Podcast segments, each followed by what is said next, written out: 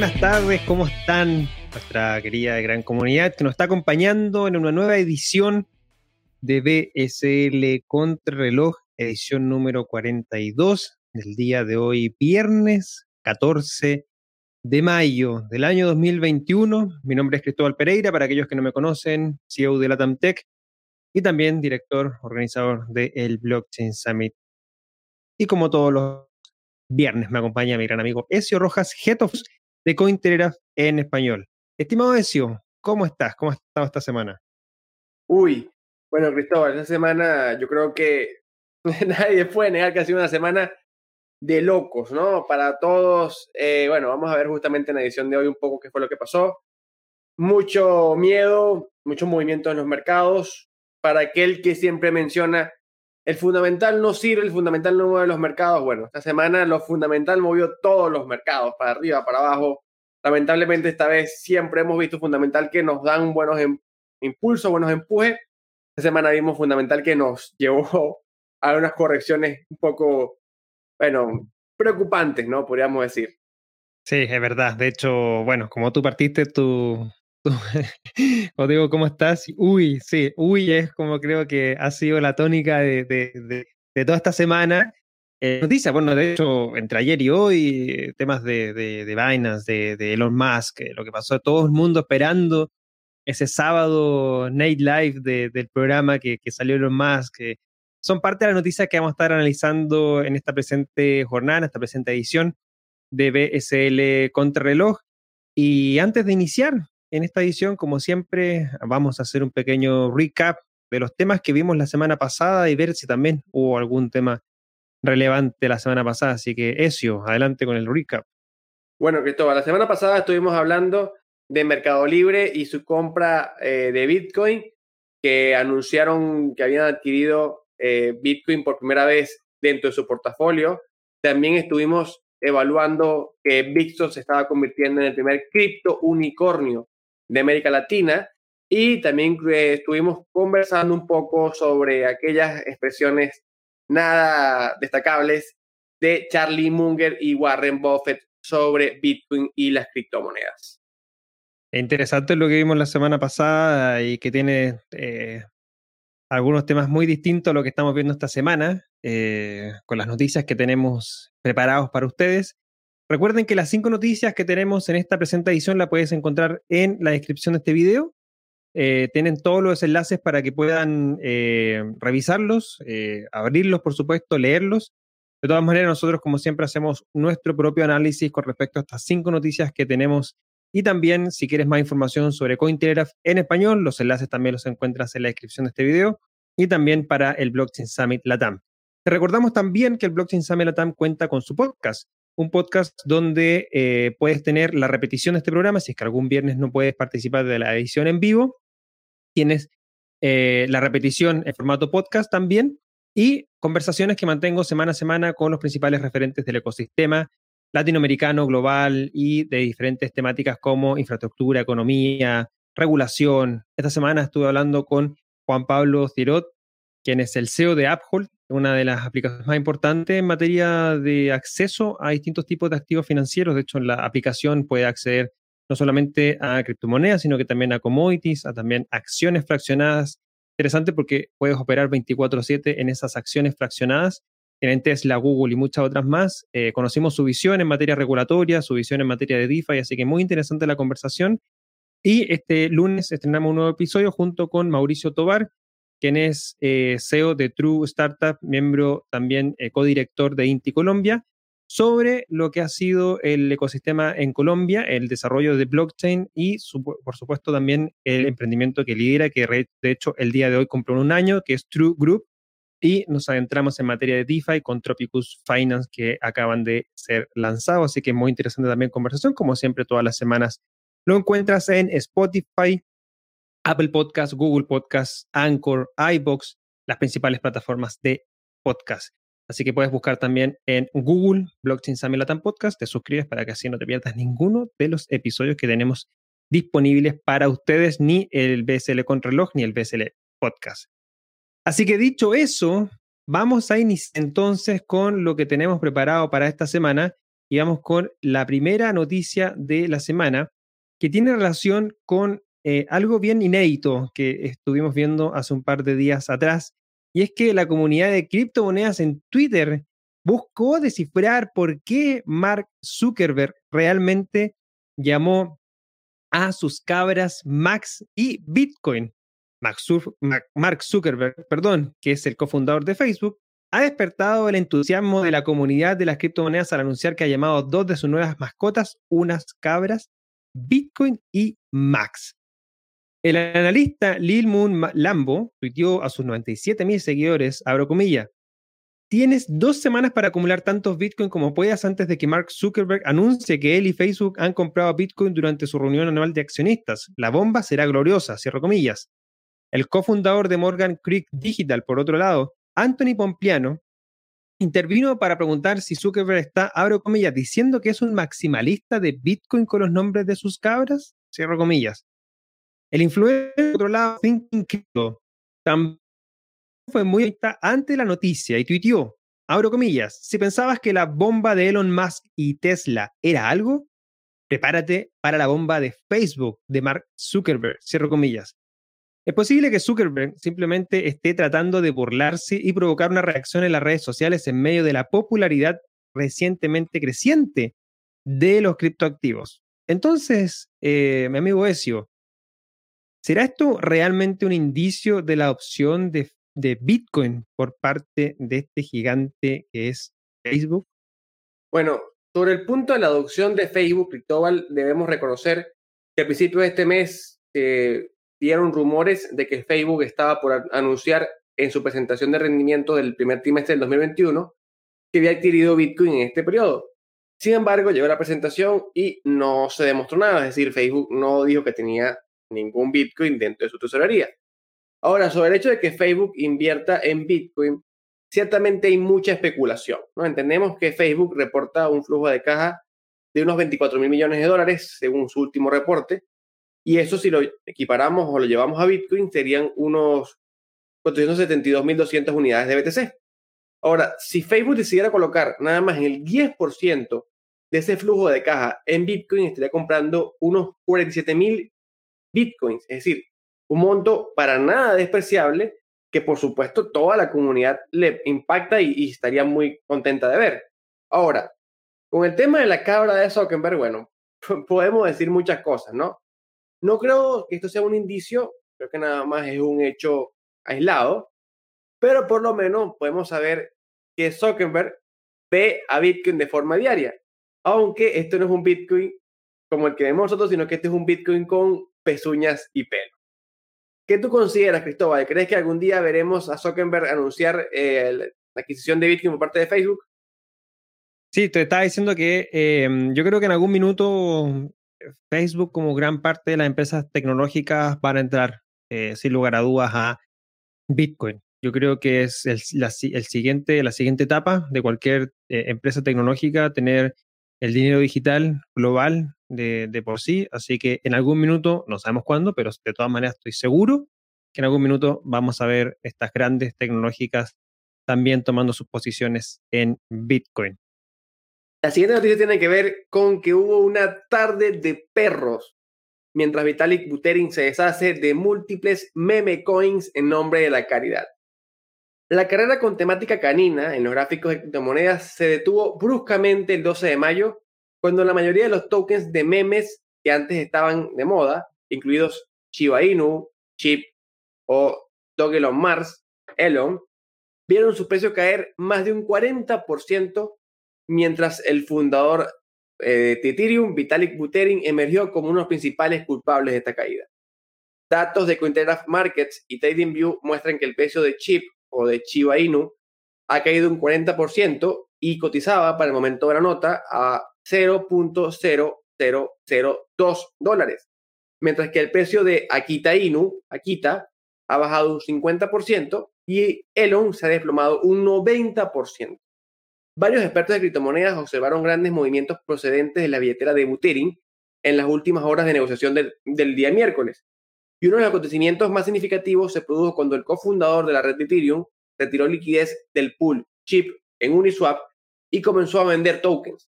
A medida que avanzaba la mañana, se observó que las billeteras propiedad de Buterin realizaban numerosos intercambios y transferencias de tokens que resultaron en el desplome de los precios de la manada con temática canina.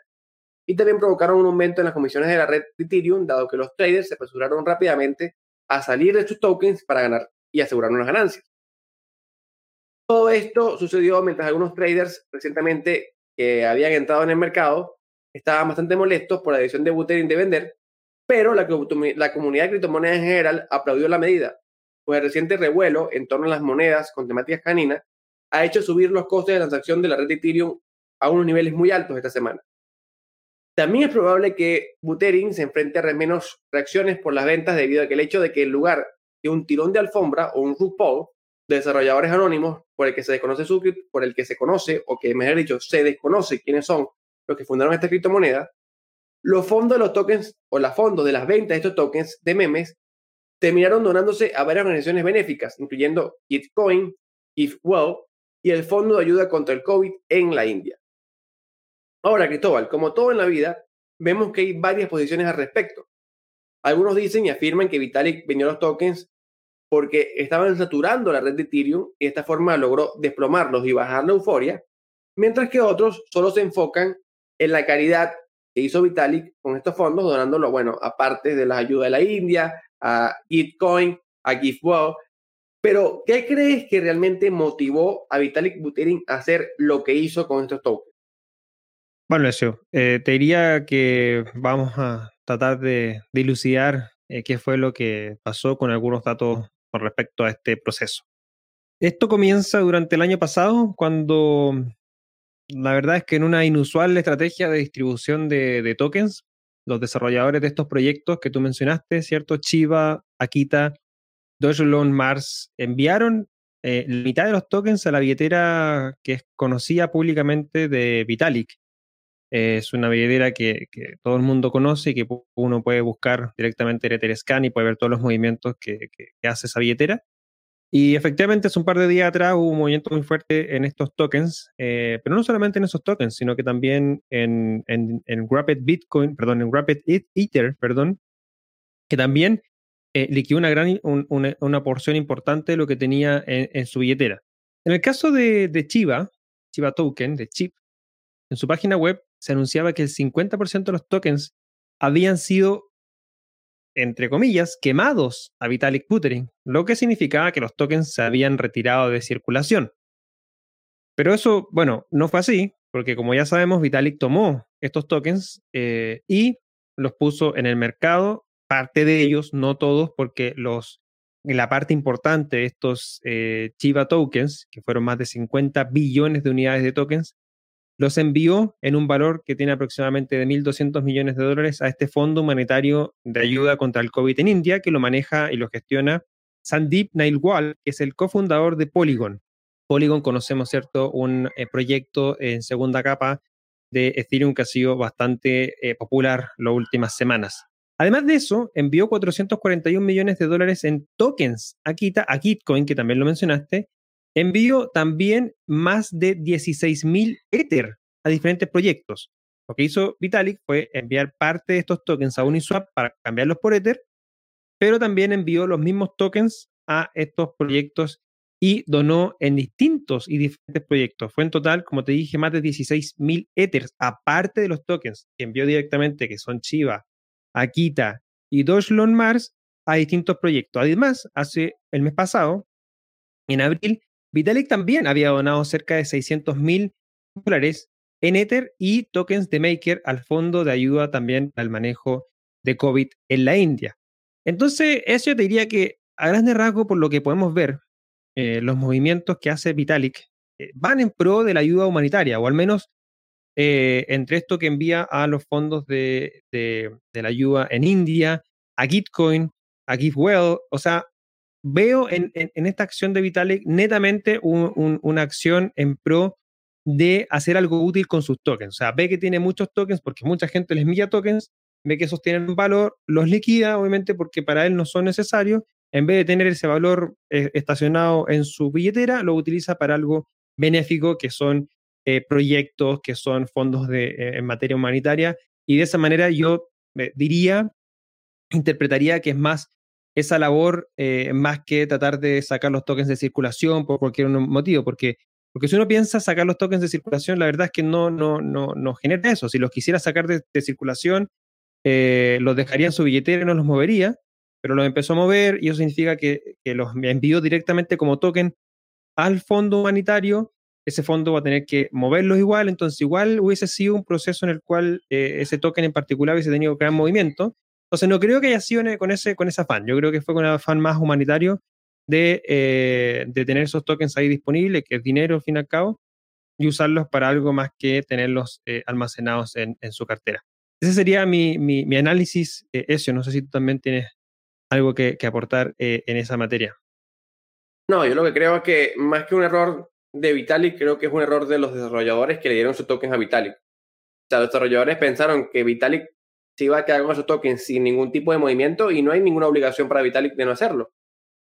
Vitalik sencillamente dijo, ah, me los dieron bien, hago lo que yo quiera con ellos. Y parte inclusive de esos fondos los transfirió también a su cuenta, o sea, también vendió a, algunos Ethers, o sea, liquidó a Ethers parte de esos tokens y también se los volvió a mandar a él, o sea. Y no hay nada malo en eso, no hay nada ilegal, no hay nada inmoral. Él nunca siquiera se aprobó ni dijo, ok, yo los voy a recibir como garante o como persona que nunca los voy a mover. Entonces, ojo, hay mucha gente, bien mucha gente en redes, sobre todo gente muy nueva, que estaba entrando apenas en la euforia de Chiva a decir, ¿quién es Vitalik? ¿Por qué hizo esto? Imagínate el nivel de desconocimiento que tenían, que ni siquiera saben quién era Vitalik y estaba en un token del RC20. Entonces, yo creo que, bueno, parte de todo esto es una muestra de la locura que estamos viviendo, pero Vitalik al final hizo lo que creo que era lógico que hiciera. Sí, sencillamente usar tokens que le habían regalado y que tenían un valor. Ya. Y lo usó parte por un bien mayor y creo que eso es aplaudible. Sí, totalmente de acuerdo en eso. Seguimos con eh, la siguiente noticia, nuestra tercera noticia, y eh, tiene que ver con, ya entrando en materia, las noticias más fuertes de la semana. Elon de Doge Father Musk califica en broma el token como un timo y su precio cae por debajo de los 50 centavos de dólar. La criptomoneda Dogecoin, a menudo impulsada por Elon Musk en Twitter, tuvo su momento durante la aparición del CEO de Tesla en Saturday Night Live, pero la mención de Musk no llevó al precio de la luna. La aparición de Musk como el experto financiero Lloyd Ostertag en el segmento Weekend Update de Saturday Night Live fue más profunda y procedió a una caída del 30% en el precio de Doge, refiriéndose a su personaje como abro comillas, de Dodge Father, Musk dijo que los precios habían disparado para Bitcoin, Ether y especialmente Doge, pero fue incapaz de dar una respuesta en broma a la pregunta del miembro del reparto de Saturday Night Live, Michael Che, sobre la pregunta ¿qué es Dogecoin? El invitado esquivó y desvió con información sobre la historia del token y el suministro en circulación, pero finalmente dijo que Doge era tan real como los dólares estadounidenses y se refirió a la criptomoneda como un, abro comillas, IMO. Poco después del monólogo de apertura, el precio de Doge cayó de 69 centavos de dólar a menos de 50 centavos por primera vez desde que había superado el medio dólar a principios del mes de mayo. Ezio, ¿cómo se podría tomar eh, entonces eh, a Elon Musk luego de semejante vida con Doge, porque son varias las, las hipótesis que hay detrás de este interés de Elon Musk con eh, Dogecoin y si realmente hay algo que no estemos viendo, ¿cuál sería tu análisis con respecto a, Elon Musk y, Dogecoin? Para mí, Elon Musk, yo lo veo ya como en este punto como un chiste en el tema cripto. Es decir, después de decir en Saturday Night Live que Dodge era un hostel, que lo pudiéramos traducir al español como timo o estafa, viene este jueves y dice en su Twitter algo completamente diferente. Viene los Musk el jueves y tuitea, estamos trabajando con desarrolladores de Dodge para mejorar la eficiencia del sistema de transacciones, potencialmente promisorio. La cuestión es que no sabemos con qué desarrolladores está trabajando. ¿Por qué? Porque el GitHub del proyecto no muestra actualizaciones en más de cuatro años. Y si se revisa de verdad lo que hay detrás en el código, en el GitHub, se va a dar cuenta que no hay trabajo de los desarrolladores dentro del protocolo. Es decir, no hay gente que esté realmente trabajando para mejorar el protocolo. Ahora, ¿cómo afecta esto? Bueno, yo creo que hoy Elon Musk afecta el mercado, ciertamente esta semana lo afectó, y no es tanto por lo que Elon Musk puede hacer, sino por lo que puede mover. Recordemos que Elon Musk mueve una cantidad de personas. Elon Musk es un mesía para muchas personas, es un salvador, es una persona, es un genio, hay que hacer lo que hace Elon Musk. Inclusive vimos en las redes sociales gente mm, promisoria, o mejor dicho, promisoria no, disculpen, de gran nivel, como por ejemplo Adam Back, decirle a Elon Musk, Elon Musk, estás equivocado, en pocas palabras, y gente decir que vas a saber tú de criptomonedas, Elon Musk sabe más. ¿Cómo alguien le puede decir a Adam Back que no sabe de criptomonedas y que Elon Musk sabe más? Es decir, en ese nivel estamos en este momento, y ojo, yo creo que más que culpa de Elon Musk es culpa también de sus seguidores, ¿no? Y yo lo que veo, creo, es que uno, no creo que Elon Musk sea un tonto, no creo que Elon Musk tampoco esté manipulando el mercado. Yo no me compro esta teoría de que Elon Musk está haciendo que todo el mundo baje para comprar más Bitcoin. Yo no me creo esa teoría, de verdad. Es decir, no me la creo bajo ningún concepto. Para mí Elon Musk no tiene que estar manipulando nada. Elon Musk gana miles de millones de dólares manipulando con otras cosas, como por ejemplo con Tesla, si él quiere hacerlo. Y hay más liquidez en Tesla, hay más liquidez en el mercado de Wall Street. Por alguna razón es el segundo o tercer hombre más rico del mundo. No creo que tengas esa necesidad de manipular los mercados. Ahora, lo que yo creo es que Elon Musk lo que está haciendo es demostrar su poder. Sí, no, no sé si Elon, no sé la psicología de Elon Musk, pero Elon Musk me parece que él quiere demostrar que es un tipo influyente y es tan influyente que puede eliminar y crear miles de millones de dólares con un chasquido de los dedos, con un tweet. Para mí ese es el objetivo de Elon Musk, demostrar su poder, demostrar su autoridad, demostrar su eficiencia, su efecto en los mercados. Si se está aprovechando de ello, no lo creo, pero sí creo que está buscando hacer cada vez más efecto. Ahora, yo creo que Elon Musk con lo que está haciendo cada día va a tener menos efecto en el criptomercado. Va a ser tomado cada vez menos en serio. Por personas que perdieron dinero con Dodge el día sábado, el día domingo, hubo gente que perdió dinero. Las liquidaciones se muestra que hubo gente que quedó bastante liquidada en sus posiciones. Hubo gente que está perdiendo dinero y perdió dinero con lo que dijo de Tesla se aproximaron 2 mil millones de dólares en liquidaciones, creo que 2.500 millones de dólares en liquidaciones, eso no es poco dinero, y entonces yo creo que cada vez va a quedar menos seriedad de Elon Musk, aunque nada más desde el punto de vista de criptomonedas, no estoy diciendo en general, pero creo que la comunidad cripto cada vez le va a prestar menos atención a Elon Musk y sigue haciendo lo mismo, y de hecho creo que ya su perfil muy difícilmente sea recuperable dentro del tema cripto. ¿Cómo tú lo ves, Cristóbal? ¿Qué te parece Elon Musk? No, estoy de acuerdo con tu análisis y, por ahí leí un tweet que decía eh, que Elon Musk es más volátil que Bitcoin y, así es. Eh, yo creo que eh, Elon Musk realmente con estas últimas declaraciones, estos últimos posteos ha perdido mucha credibilidad en el criptomundo. Al principio se le consideró de cierta manera alguien revolucionario por lo que estaba haciendo, dejando un poco de lado de, lo de Doge cuando salió el anuncio de Bitcoin y la opción también de por parte de Tesla eh, se vio bien Elon Musk, pero yo creo que esta seguidilla de, errores, no, solo yo lo tomo como errores, pero, pero obviamente para él a lo mejor no, en la manera de expresarse. No lo conocemos eh, personalmente, no sabemos cómo es, eh, qué tipo de persona es, pero uno trataría de, de, entender estos movimientos. Yo creo que son bien aleatorios, son cosas que por cualquier motivo va comunicando, pero de todas maneras yo creo que eh, lo malo de esto, la parte negativa, es que tiene tantos seguidores y tanta gente que lo ve, eh, que mucha gente lamentablemente ha perdido dinero con, estos momentos que ha hecho. Yo no intención, no creo que lo haga con la intención de que la gente pierda dinero, pero la gente lamentablemente toma estas acciones eh, de esta manera y obviamente terminan, estas personas que, que pierden dinero terminan al fin y al cabo diciendo que prácticamente todas las criptomonedas son iguales, entonces termina algo bien negativo. Así que hay que tener mucho ojo con eso. Lamentablemente los, los tweets yo creo que van a seguir saliendo de Elon Musk, así que nada, pues prepararse y, apenas salgan ver las reacciones del mercado. Pero a lo mejor, al igual como lo fue con Michael Saylor, cuando ya eh, cada vez que habían dips eh, anunciaba la compra de 15 millones de dólares con, con MicroStrategy y eso terminaba ya no afectando nada en el precio de Bitcoin a lo mejor ya también eh, los tweets de Elon Musk van a pasar desapercibidos, van a ser ya tuiteo de nuevo Elon Musk. Vamos a ver, veamos qué pasa con, con, con Elon Musk y, y, y, Doge y todo lo que hay en el mundo del criptomercado.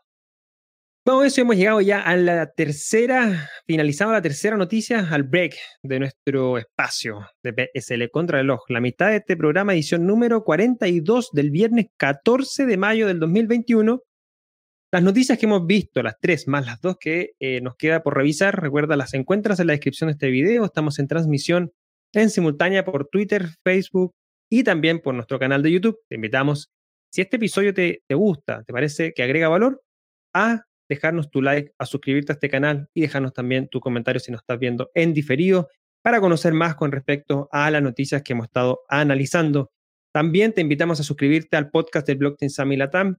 Búscanos como Blockchain Sami Latam Podcast en Spotify, Apple Podcast, Google Podcast, eh, iBox y, todas las plataformas de podcast que pueden haber. Estamos disponibles para que puedas escuchar nuestras conversaciones semana a semana y también el BSL reloj en formato diferido y en audio también. Sé que te agrada, obviamente, escucharlo de esa manera.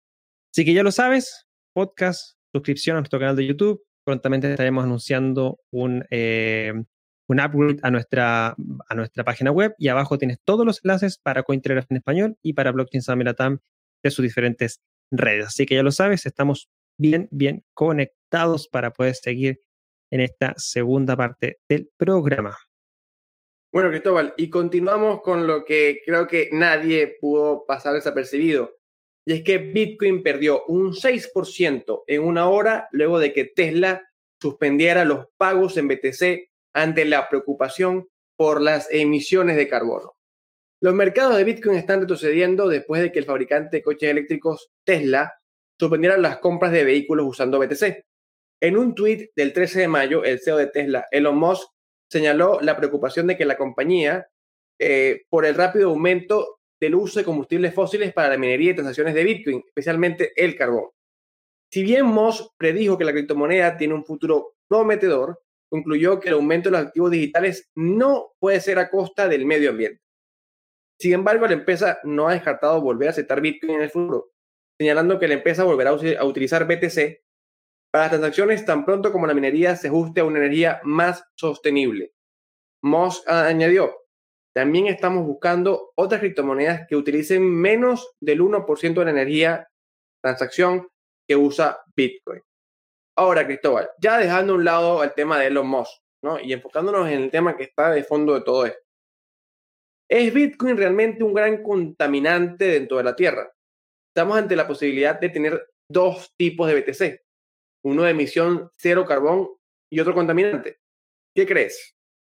Bueno, eh, en relación a tu pregunta y, analizando y viendo los datos que, existen a nivel de em, eh, consumo de energía por parte de Bitcoin, te, comparto algunas apreciaciones.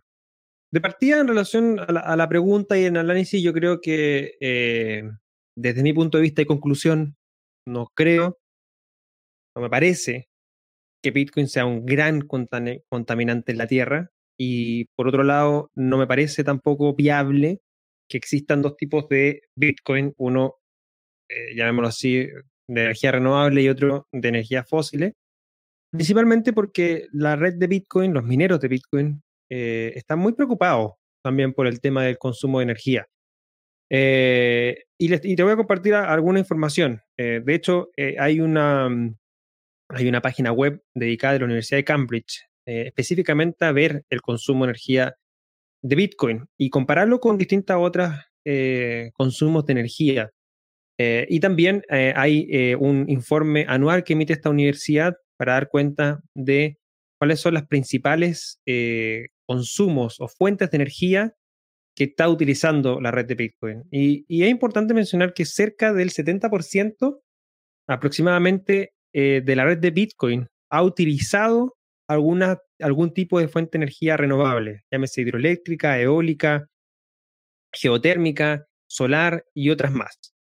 Primero, te quiero compartir algunas cosas con respecto a, em, a las apreciaciones que se hacen cuando se compara el consumo de energía de Bitcoin con un país.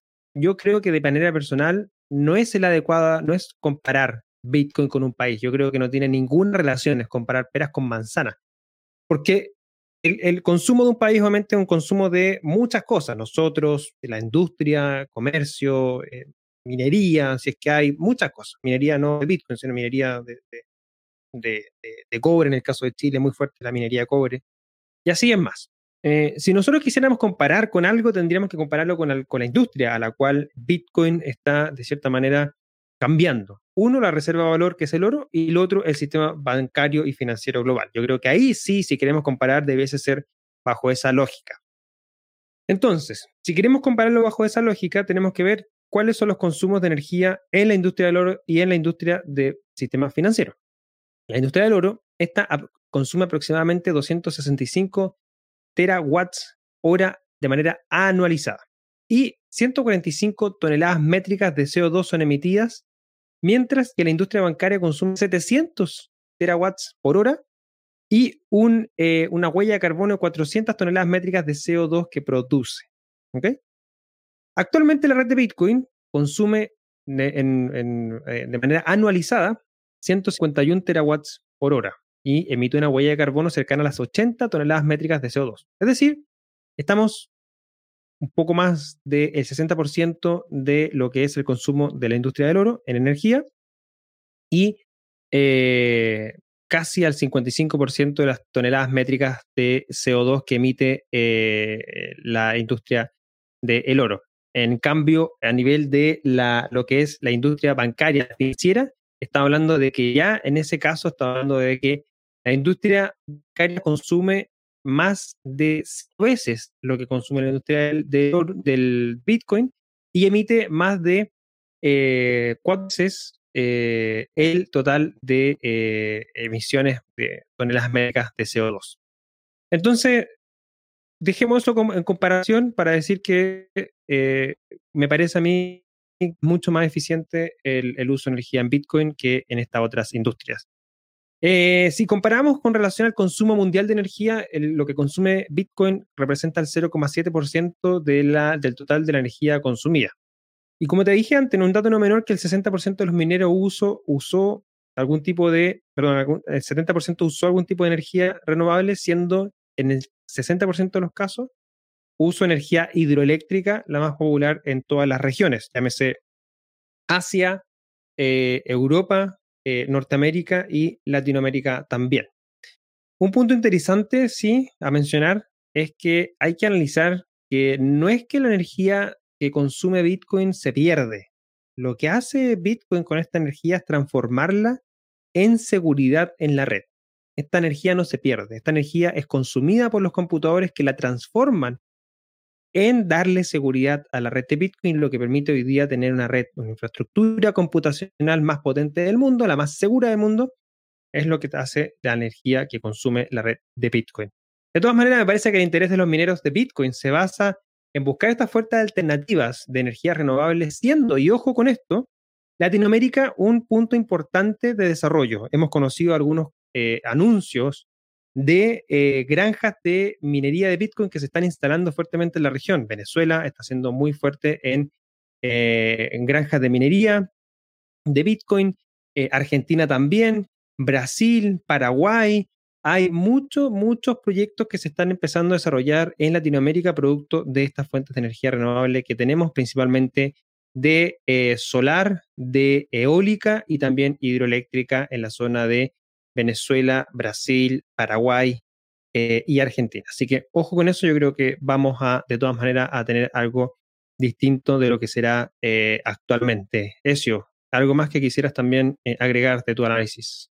No, yo lo que quisiera agregar es que, bueno, todo este tema de, del consumo de energía, yo creo que está lejos de acabarse, creo que más bien estamos empezando lo que va a ser este debate. Vamos a ver seguramente mayor profundidad con el tema de Proof of Work, Proof of Stake, no sé si aquí también podría entrar inclusive Ethereum con su cambio de Proof of Work a Proof of Stake y aprovechar un poco esa ola. Y también creo que parte de este tema de la contaminación va a quedar tarde o temprano un poco eclipsado y a pasar como con el Internet. Hoy nadie mide cuánto gasta el Internet en energía, nadie mide cuánto gasta, por ejemplo, las nubes de información de Google en todas partes del mundo, nadie mide cuánto gasta Netflix, aunque eso se medía antes. Y en el 99, en el 2000, en medio de la burbuja de los .com, mucha gente criticaba a las empresas de tecnología que en ese momento estaban de Internet diciendo consume mucha energía. Es decir, parte de ese debate ya se dio con otras tecnologías y al final tecnologías se consolidaron, se utilizan de forma masiva y a nadie ya le importa ese tema. O ese tema ya quedó muy por debajo de la alfombra. Entonces yo creo que con Bitcoin y con las criptomonedas, no solamente con Bitcoin, con las criptomonedas en general, tarde o temprano ese debate va a pasar ya a otro punto que a lo mejor ya quede un poco olvidado. Pero por ahora creo yo que no estamos lejos de ese, estamos un poco lejos más bien, disculpen, de ese punto y creo que más bien va a ser un punto de debate central en los, vamos a poner, próximos meses. De acuerdo, Ezio, con, con ese análisis. Vamos entonces a ver la última noticia de la semana y que ayer nos sorprendió, quizás a Mario, no, pero Binance estaría bajo investigación del IRS y el Departamento de Justicia de Estados Unidos. El importante exchange de criptomonedas Binance está siendo investigado tanto por el Departamento de Justicia de los Estados Unidos como el Servicio de Impuestos Internos, que es el IRS, en un aparente esfuerzo por obstaculizar la actividad comercial ilegal de los usuarios en Estados Unidos. Según un informe de Bloomberg, las dos agencias gubernamentales están investigando a Binance Holdings Limited, y los funcionarios buscan información de personas con conocimiento del negocio de exchange de criptomonedas. En marzo, en medio de noticias, eh, informó que la Comisión de Comercio de Futuros de Commodities, o CFTC, también estaba investigando a Binance. Los reguladores habrían estado determinando si los usuarios de Binance con sede en Estados Unidos compraron y vendieron derivados de criptomonedas en la plataforma. Eso, esto fue una noticia que se puso en desarrollo recién el día de ayer. Eh, ¿qué podríamos conocer o qué podríamos saber de lo que está pasando con Binance en Estados Unidos? Bueno, ya Binance salió aclarando en su cuenta de Twitter que se toman, eh, ¿cómo es que se están tomando todo este tema? ¿no? En primer lugar, mencionaron que lo que está pasando en este momento es una colaboración con las autoridades de Estados Unidos para así cumplir los requisitos legales pertinentes. Y lo que están haciendo, según además aclaró el propio Champagne Chao, conocido como CZ, es que están trabajando para poder capturar a las personas que tengan algún tipo de antecedente, tengan algún tipo de problema. Es decir, están haciendo una colaboración que no es algo nuevo. Z también aclaró más adelante que toda esta narrativa se debía a un mal titulado es decir, que los medios de comunicación que estaban manejando sobre este tema, puntualmente que fueron medios no criptos los que salieron primero hablando de este tema, estos medios, según informó CZ, estaban haciendo un titulado erróneo y estaban haciendo creer a las personas que eran eh, cosas que no estaban pasando en la realidad. Es decir, que en la realidad Binance no estaba siendo investigado como lo plantearon, sino que estaba haciendo una colaboración con las autoridades para ser eh, o llegar con las personas que ellos consideraban delincuentes y que tenían órdenes para ello. Es decir, están haciendo algo que no es nada nuevo ni raro dentro del ecosistema dentro de los Estados Unidos. Sin embargo, lo interesante de todo esto es que ya no es la primera vez que vemos a un medio de comunicación hablar en contra de Binance o hacer un caso con Binance.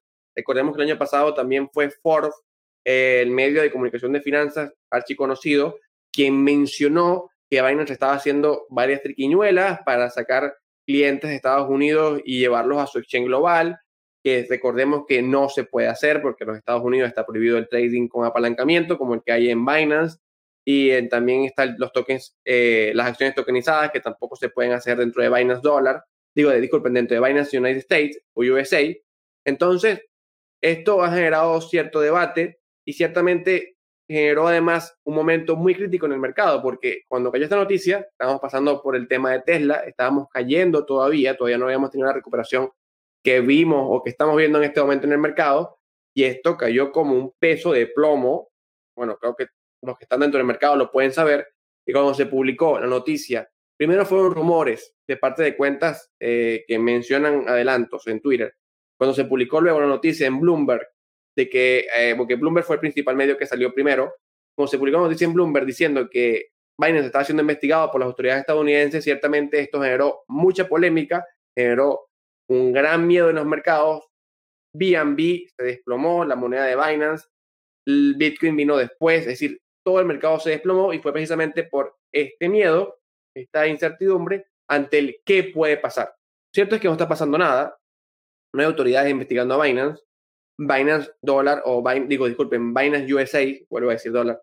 Binance USA es un exchange que está ubicado en Estados Unidos que cumple con los requisitos legales, según lo que plantean. De hecho, recientemente contrataron a Brian Brooks, que fue el ex controlador de la moneda entre los Estados Unidos, que yo creo que es un funcionario, ex funcionario de mucho peso y que ahora está trabajando en la industria de criptomonedas. Y yo creo que no hay nada en este momento en contra de Binance. Para mí, yo creo que fue más un tema de FOD, tema de meternos miedo en medio de una caída del mercado, que bueno, que yo creo que efectivamente causó el miedo que vimos, ¿no? Nadie lo puede negar.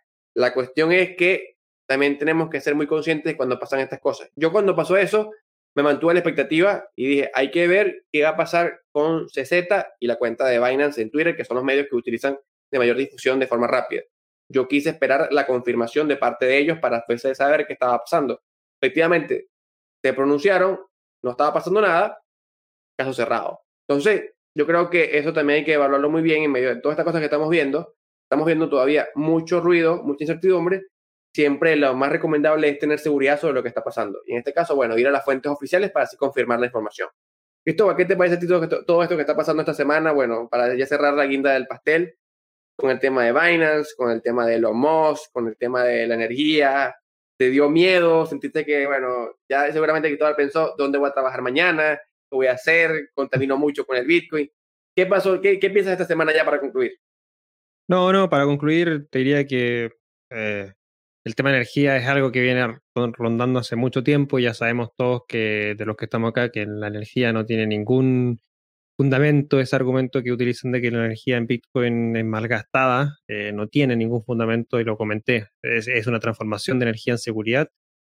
Em, en, lo relación a Binance, sí, cuando salió la noticia te, comenté, ¿cierto? Dije a ver, si, a ver si era real o no y, me dijiste lo mismo, o sea, esperemos las cuentas de, de, de CZ y de Binance para ver qué es lo que sale.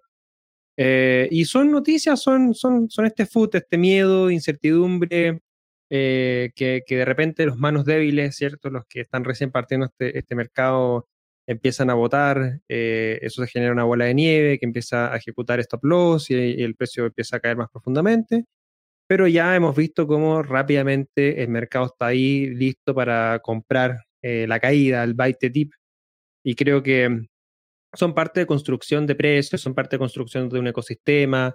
Hay muchos eh, incentivos eh, y mucho interés en también llevar adelante el desarrollo de Bitcoin y de las principales criptomonedas.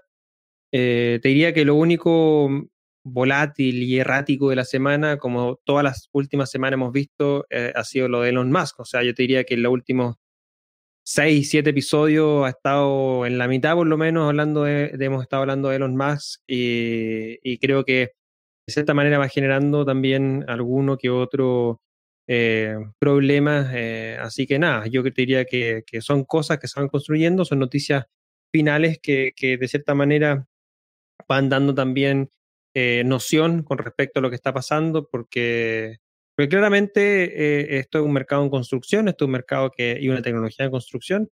Así que más que nada, siempre tomar precauciones, tomar su calma, eh, analizar bien las noticias, ir a las fuentes oficiales, eh, si, es que, si es que hay.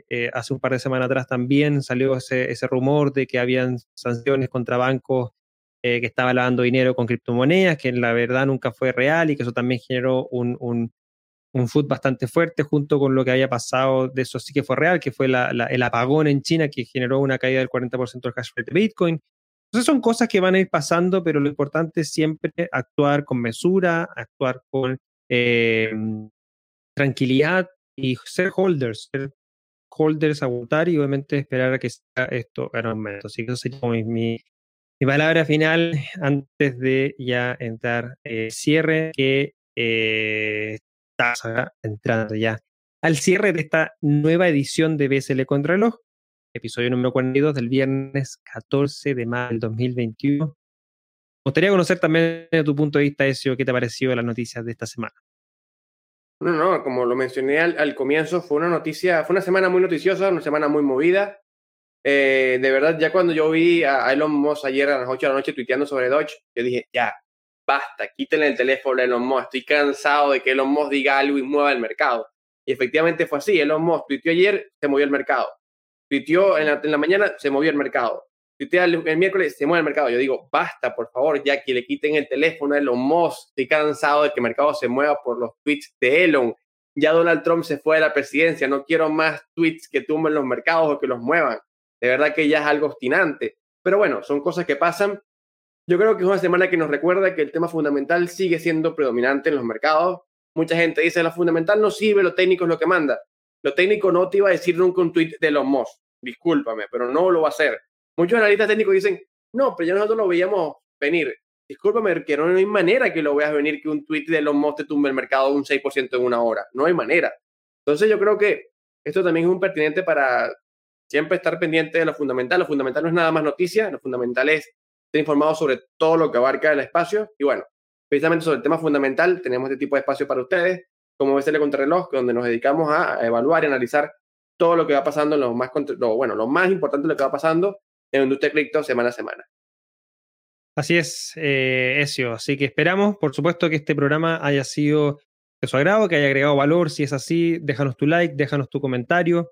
Suscríbete al canal para que no te pierdas nuestros programas semanales, BSL Análisis todos los miércoles, que, la, que hoy día, y los dejo invitados de partida, a en un par de horas más, a las 6 de la tarde de Chile, en tres horas más aproximadamente, nos acompañen en un especial que vamos a tener esta semana junto con eh, Roberto Talamas, Crypto Research de eh, Mesari. Mesari es una empresa de analítica. Eh, vamos a estar haciendo un análisis de volatilidad y rendimiento de lo que ha sido esta semana en el mercado de cripto, donde analizamos las correlaciones de los distintos tipos de criptoactivos, analizamos el rendimiento por sectores y vamos a revisar también dos análisis que ha realizado Mesari esta semana. Uno con respecto a la gestión de caja o de activos por parte de las DAOs y también cómo ha evolucionado el ecosistema de DeFi en el ecosistema de blockchain. Así que atentos con eso, en un par de horas más vamos a estar en este mismo canal de YouTube, por la misma cuenta de Twitter y la, misma cuenta de Facebook, transmitiendo en vivo este programa. Así que si te suscribes, vas a poder obviamente estar pendiente de este y otros programas. Agradecer como siempre todas las semanas a todos aquellos que nos han acompañado en vivo. Si nos estás viendo en diferido, también te agradecemos por estar siendo parte de este programa. Y por último, también dejar los invitados a que recuerden suscribirse al podcast de Blockchain Summit Latam, Spotify, Apple Podcast, Google Podcast, Anchor, iVoox. Pueden suscribirse y así no perderse de ninguno de los programas que estamos llevando a cabo semana a semana.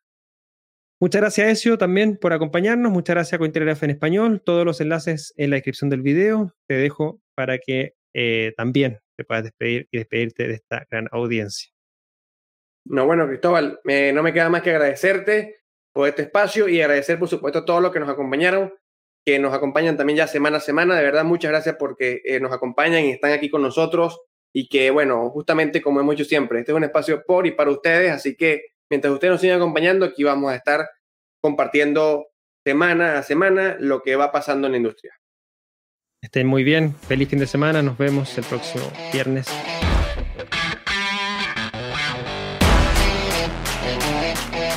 BSL Contrarreloj es una traducción de Latam Tech en conjunto con Cointelegraph en español. Las opiniones vertidas en este programa son de exclusiva responsabilidad de quienes las emiten y no representan necesariamente el pensamiento ni de Latam Tech ni de Cointelegraph. No entregamos recomendaciones de inversión, te invitamos a realizar tu propia investigación.